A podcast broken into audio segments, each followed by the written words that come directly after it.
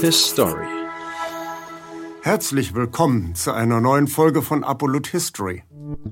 In unserer heutigen Folge befassen wir uns mit einem Mann, der nur wenigen Menschen bekannt ist, der aber unser aller Bewusstsein äußerst subtil beeinflusst hat, wie kaum ein anderer Zeitgenosse im 20. Jahrhundert. Ich stelle Ihnen heute nämlich Edward Bernays vor. Edward Bernays war der Neffe des großen Begründers der Psychoanalyse, Sigmund Freud. Und tatsächlich hat der junge Bernays viel vom Nektar seines berühmten Onkels Siggi gesaugt. Die Entdeckung des Unbewussten inspirierte Edward Bernays. Bernays verdiente viel Geld als Werbeberater großer Firmen, aber auch als Berater von Geheimdiensten. Bernays hat nicht geflunkert, wenn er für sich in Anspruch nahm, der Erfinder der modernen Public Relations zu sein. Denn das Wort Propaganda war schon nach dem Ersten Weltkrieg in Verruf geraten. Wir werden noch sehen, warum.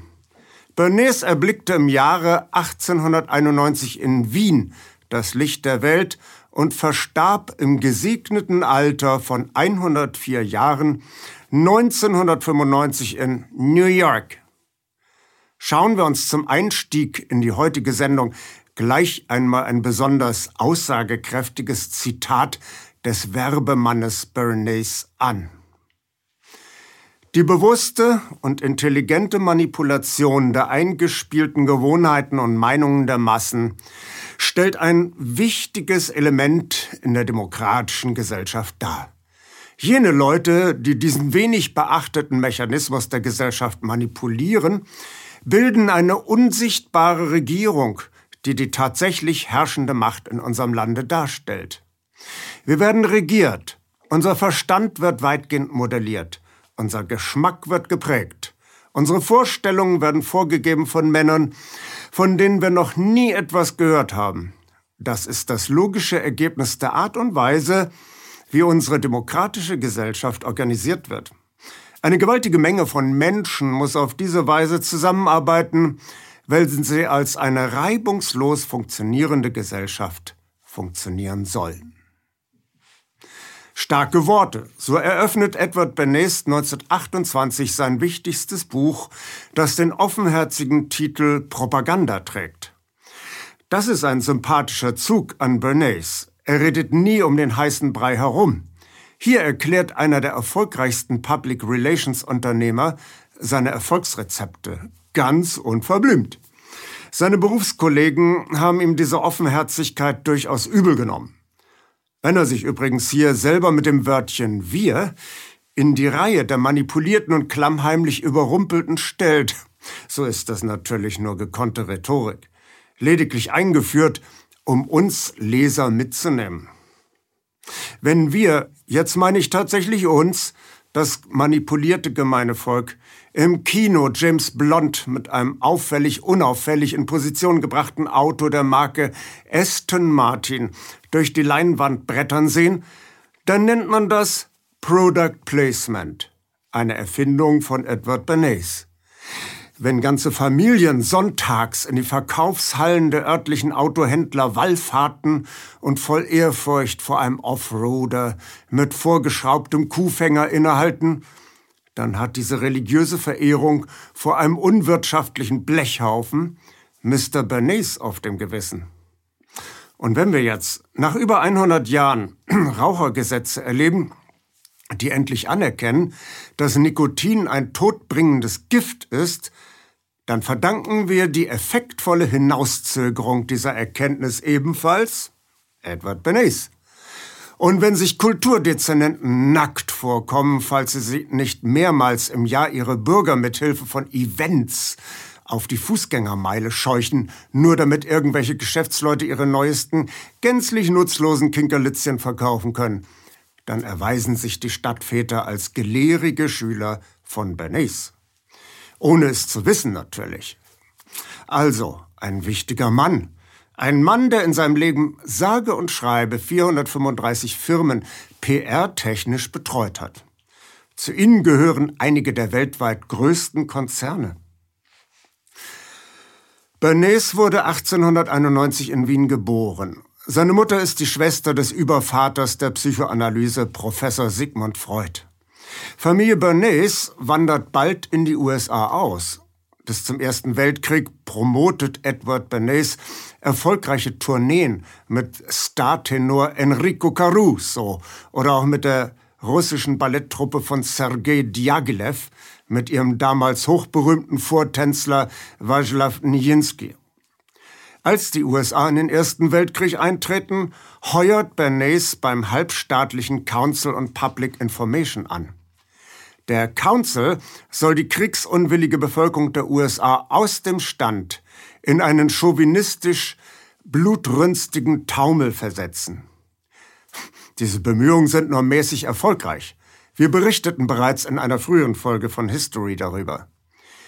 Im CPI soll Bernays die neue Baltenrepublik Litauen den Amerikanern sympathisch machen. Er fabriziert am laufenden Band Artikel über das Musikleben, die Literatur, den Sport und vieles mehr aus Litauen. Scheinbar beiläufig erwähnen die Artikel, dass die junge Baltenrepublik sich gerade als Bollwerk gegen den Bolschewismus positioniert und damit eine wichtige Funktion im Kampf für Freiheit und Demokratie übernehmen würde. Dankbar flicken Redakteure im ganzen Land diese kostenlosen redaktionellen Beiträge in ihre Zeitungen ein. Denn sie kosten ja nichts. Das Beispiel hat Schule gemacht. Heutzutage sind Zeitungen auf der ganzen Welt angereichert mit solchen Füllartikeln, die von konservativen und marktradikalen Denkfabriken und Stiftungen scheinbar ganz selbstlos zur Verfügung gestellt werden. Als der Erste Weltkrieg im Herbst 1918 zu Ende geht, hat Bernays seine Sache so gut gemacht, dass er sogar im Tross von US-Präsident Wilson als Berater mitfährt zu den Friedensverhandlungen in Paris und er staunt nicht schlecht, als Wilson von begeisterten Franzosen wie ein Held bejubelt wird.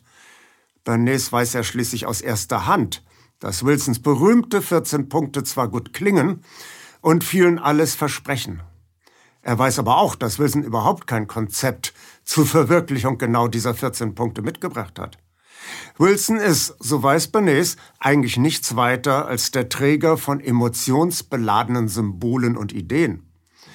Die begeisterte Masse bejubelt tatsächlich nur ihre eigenen Wünsche und Träume.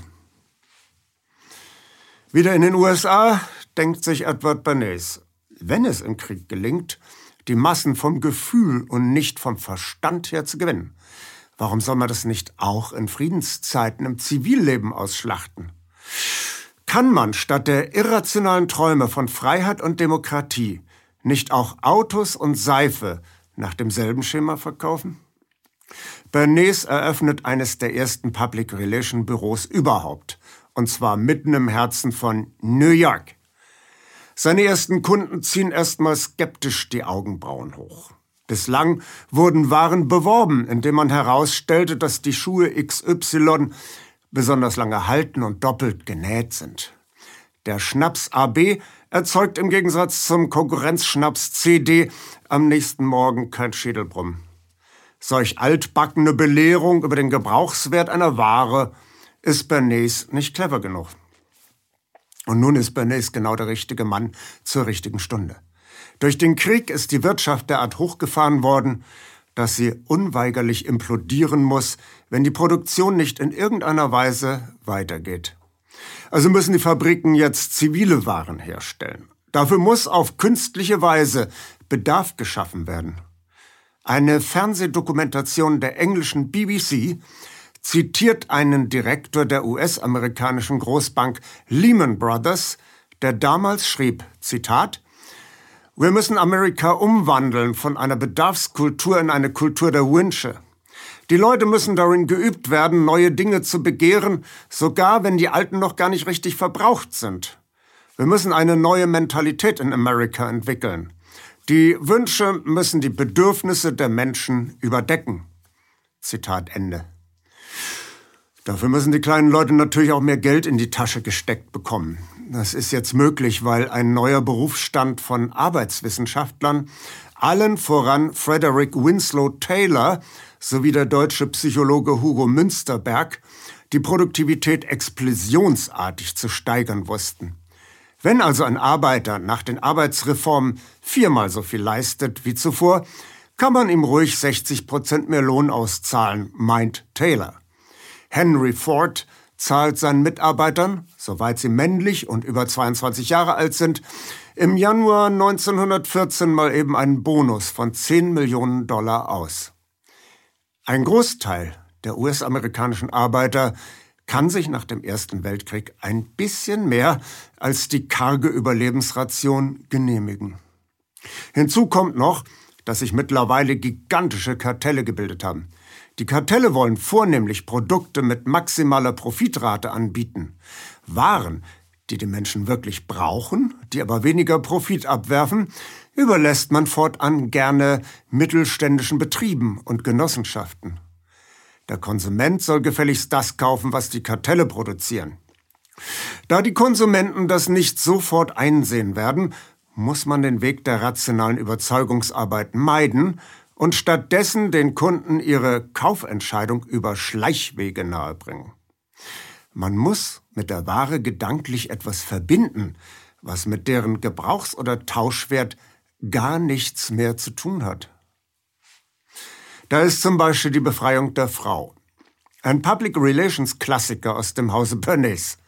Nach dem Ersten Weltkrieg nämlich hatten die Suffragetten das Wahlrecht für Frauen durchgesetzt. Daran erinnert sich Bernays im Jahr 1929, als ihn der Chef des Zigarettenkonzerns American Tobacco, George Washington Hill, fragt, wie man den schleppenden Verkauf der Marke Lucky Strike wieder in Schwung bringen kann. Bernays engagiert für die Osterparade im März 1929 in New York zehn Nachwuchsmodels. Die jungen Frauen sollen sich pressewirksam vor der Menschenmenge Zigaretten anzünden. Natürlich hat Eddie Bernays vorher allen Presseleuten gesteckt, dass sich auf der Easter Parade etwas ganz Besonderes ereignen wird. Bernays lässt seine Sekretärin Bertha Hunt ein Telegramm an die Öffentlichkeit schicken. Zitat, im Interesse der Gleichberechtigung der Geschlechter und um ein weiteres Geschlechtertabu zu bekämpfen, werden ich und andere junge Frauen eine neue Fackel der Freiheit anzünden, indem wir Zigaretten rauchen, während wir am Ostersonntag die Fifth Avenue herunterspazieren. Zitat Ende. Glimmstängel gleichzusetzen mit der Fackel der New Yorker Freiheitsstatue. Das ist starker Tobak. Bislang galt Rauchen von Frauen in der Öffentlichkeit als eher unschicklich. Aber warum sollte man die eine Hälfte aller Menschen als Konsumenten verschmähen? Der Anteil rauchender Frauen nimmt sprunghaft zu. Die Frauen kaufen sich mit der Freiheitsfackel von Lucky Strike ihre Gleichberechtigung. In den folgenden Jahren stieg Lucky Strike zum Marktführer auf. Das wurde auch möglich durch eine weitere Neuerung, die Bernays einführte.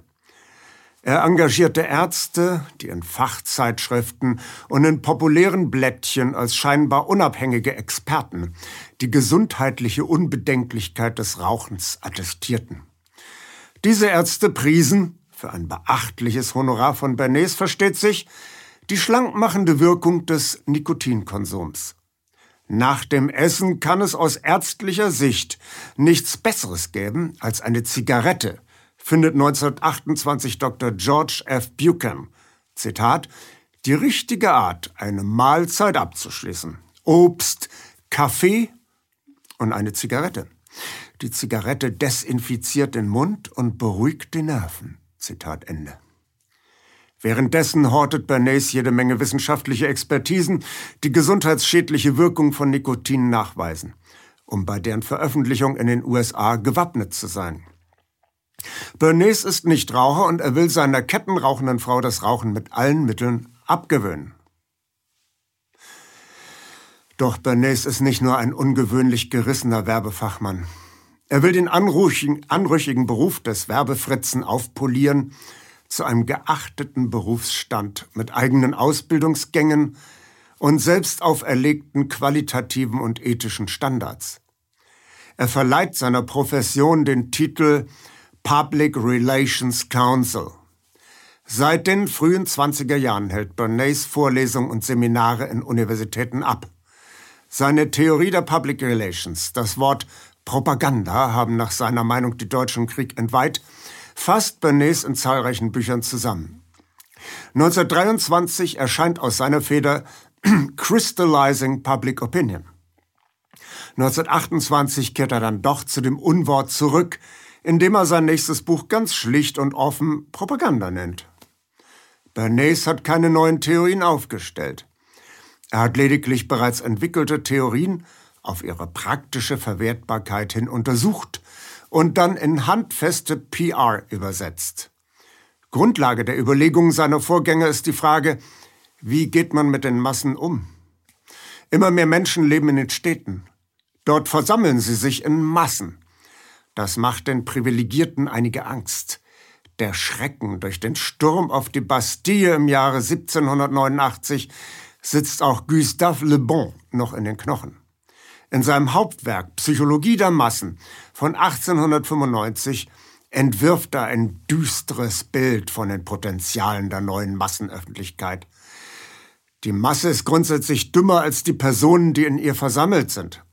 Die Masse ist weibisch und hat keine Grundsätze. Die Masse ist eine unberechenbare Bestie und Le Bon ist froh, diese Bestie aus gebührender Entfernung beobachten zu können. Auch die US-amerikanischen Massentheoretiker halten an dem pessimistischen Bild einer Masse fest, die nur Chaos, Dummheit und Verderben stiftet. Hartnäckig ignoriert man, dass es in der großen Mehrheit der Massenversammlungen der Arbeiterbewegung geradezu staatstragend, feierlich und gesittet zugeht. Man braucht das Bild vom Massenchaos, um sich selber als große ordnende Hand einsetzen zu können. Wilfred Trotter meint, eine Menschenmasse funktioniere im Prinzip nach denselben Gesetzmäßigkeiten wie eine Herde von Tieren. Gleichzeitig verfeinert sich jedoch der Blick auf die Gruppenzusammenhänge in der modernen Industriegesellschaft. William McDougall entdeckt, dass sich eine Person einer ganzen Reihe von Gruppenzusammenhängen verpflichtet fühlt, mit ganz unterschiedlichen moralischen Werten. Walter Lippmann schließlich stellt fest, dass das gemeine Volk gar nicht interessiert sei an einer qualifizierten Mitsprache an gesellschaftlichen Entwicklungen. Eine handverlesene Elite von weisen Männern müsse alle schwierigen Themen in der Politik so vorkauen, dass das Volk nur noch die Option besitzt, auf vorgefertigte Fragen mit Ja oder Nein zu antworten. Ein Schlüsselwort in dieser paternalistischen Bevormundung stellt der Begriff öffentliche Meinung dar. Hatten die Eliten die öffentliche Meinung zunächst eher gefürchtet, weil diese sich gar zu oft gegen die großen Kartelle gerichtet hatte oder gegen Warmonger, also Kriegstreiber, so erkennt man in den oberen Etagen zunehmend, dass die öffentliche Meinung ein Werkstoff ist, den man kneten kann. So sagt Bernays, Zitat, wenn wir die Mechanismen und die Motive des Gruppendenkens verstehen, ist es dann nicht möglich, die Massen zu steuern und zu reglementieren, entsprechend unserem Willen, und zwar ohne, dass Sie, die Masse, es wissen? Zumindest gehen Theorie und Praxis so weit erfolgreich zusammen, dass wir in gewissen Fällen einen Umschwung in der öffentlichen Meinung erreichen und das mit einem ausreichenden Maß an Genauigkeit durch gewisse Stellschrauben. Gerade so, wie der Autofahrer die Geschwindigkeit seines Autos bestimmen kann, durch die Zufuhr von Benzin. Es müssen Ereignisse geschaffen werden, die ein Bedürfnis beim Bürger hervorrufen. Der Bürger weiß nicht, dass ein Bedürfnis künstlich geweckt wird. Wieder Edward Bernays Zitat Menschen sind selten der tatsächlichen Gründe bewusst, die ihre Tätigkeiten antreiben. Zitat Ende. Ein harmloses Beispiel aus der Praxis des Dr. Bernays man stellt fest, dass die grüne Verpackung der Lucky Strike bei Frauen nicht so gut ankommt. Also lässt Bernays im New Yorker Waldorf Astoria einen rauschenden Wohltätigkeitsball veranstalten, der als Motto die Farbe grün hat. Die ganze High Society kommt komplett grün gewandet daher und die geschmierte Presse verkündet, dies wird eine grüne Saison. Keiner weiß, dass hinter dem Rummel Bernays und American Tobacco stehen. Der Umsatz von Lucky Strike ging durch die Decke. Weniger harmlos ist das schon der Trick mit der Destabilisierung missliebiger Regierungen, der bei der Bevölkerung den Wunsch nach einer harten Hand erwecken kann. 1954 übernimmt Bernays für den US-Konzern United Fruit die Öffentlichkeitsarbeit beim Sturz des demokratisch gewählten Präsidenten von Guatemala, Jacobo Arbenz Guzman. Arbenz hatte versucht, für die Arbeiter auf Bananenplantagen bessere Löhne und Arbeitsbedingungen durchzusetzen. Zudem versuchte er, die einseitige Abhängigkeit des Landes von United Fruit zu brechen. Neben Zermürbungstaktiken gehört zur Destabilisierung, die Arbens Regierung als Satelliten der Sowjetunion hinzustellen. Bernays fährt Linguisten auf, die Gleichklängen in der Wortwahl von Guzman-Leuten und dem Kreml nachweisen sollen. An, der, an die rechtsextreme American Legion verteilt er das Traktätchen Communism in Guatemala, 22 Facts. Schon früher soll Bernays Agenten bestellt haben, die gerade an dem Tag, als ein Pressepulk aus den USA in Guatemala eintraf, Randale in den Straßen der Hauptstadt veranstalteten, um die entsprechende Stimmung in den USA zu stiften. Als eine Firma, die Schinkenspeck verkauft, ihren Umsatz steigern will, besorgt Bernays die nötigen Expertisen von Ärzten. Die empfehlen, dass zum guten Frühstück herzhafte Kost gehört. Seitdem knallen sich US-Bürger morgens Kalorienbomben aus Rührei und Schinkenspeck auf den Teller. Maurice Chevalier wiederum lässt ließ Bernays in einem Film den Schmuck der Firma Cartier Lobpreisen und führte damit das Product Placement ein. Dem unendlich faden US-Präsidenten Coolidge sicherte Bernays 1924 die Wiederwahl, indem er Künstler im Weißen Haus aufmarschieren ließ. Die geschmierte Presse wusste zu berichten, das furzlangweilige Staatsoberhaupt habe beinahe gelacht. Die Wähler fanden Coolidge plötzlich sehr menschlich. Es gab dennoch einen US-Präsidenten, der die paternalistische Fremdsteuerung durch eine ehrliche Bürgerbeteiligung ersetzen wollte, Franklin Delano Roosevelt.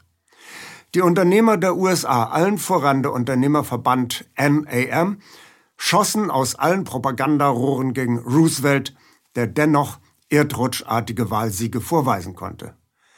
Eine gigantische Machtdemonstration des kapitalistischen Paternalismus stellte die New Yorker Weltausstellung von 1939 dar. Hier wurde eine wunderbare neue Welt aus Hightech-Schnickschnack präsentiert, in der der Bürger nur als Konsument, nicht aber als Gestalter seiner Umgebung vorkam.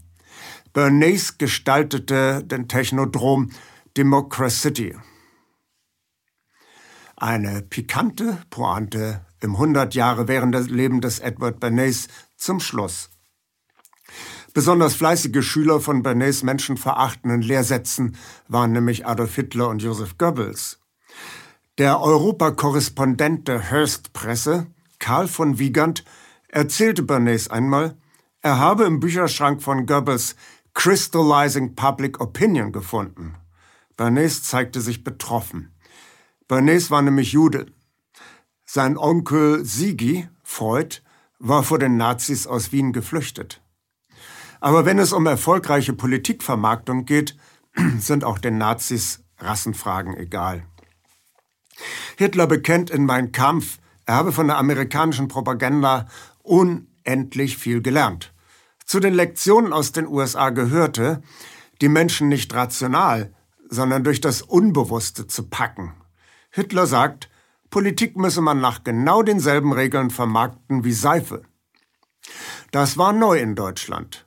Die Destabilisierung der Weimarer Republik durch Straßenterror ließ bei vielen Bürgern den Wunsch aufkommen, endlich Ruhe zu haben, egal wie. Von Everett Dean Martin hatte Bernays die Erkenntnis, dass man die Massen in Veranstaltungen zieht, wenn Kämpfe geboten werden. Bei den Nazis war immer was los, Saalschlachten oder auch der berüchtigte Überfall auf das linke Örtchen Coburg. Man war in der Presse. Hitler umgab sich nicht mit Argumenten, sondern mit kultigen Konsumartikeln. Hitler mit Auto. Hitler fliegt über Deutschland. Seine Events waren durchgestylt wie Rockkonzerte. Mit einem Wort, Die Nazis eroberten Massenakzeptanz mit amerikanischen PR-Methoden. Eine schillernde Figur dieser Edward Bernays. Diabolisch, diskret und absolut antidemokratisch. Wir lernen aus der Vergangenheit, wie wir die Zukunft besser machen. His Story. Danke, dass Sie Apolut eingeschaltet haben. Wir sind ein unabhängiges Presseportal. Uns geht es um Meinungsvielfalt, Toleranz und einen möglichst breiten Debattenraum, denn nur so funktioniert Demokratie. Unsere Arbeit ist technisch aufwendig und kostet Geld. Da Sie immer wieder hier sind, unterstützen Sie Apolut am effektivsten mit einem Dauerauftrag. Mehr Infos auf apolut.net/unterstützen. Apolut ist keine Einbahnstraße. Lassen Sie uns in Kontakt bleiben. Abonnieren Sie den Apolut Newsletter, so verpassen Sie nichts registrieren Sie sich auf apolut.net/newsletter. Natürlich gibt es Apolut auch als App. Einfach auf apolut.net/app runterladen und mobil auf dem Laufenden bleiben. Apolut. Das denke ich auch.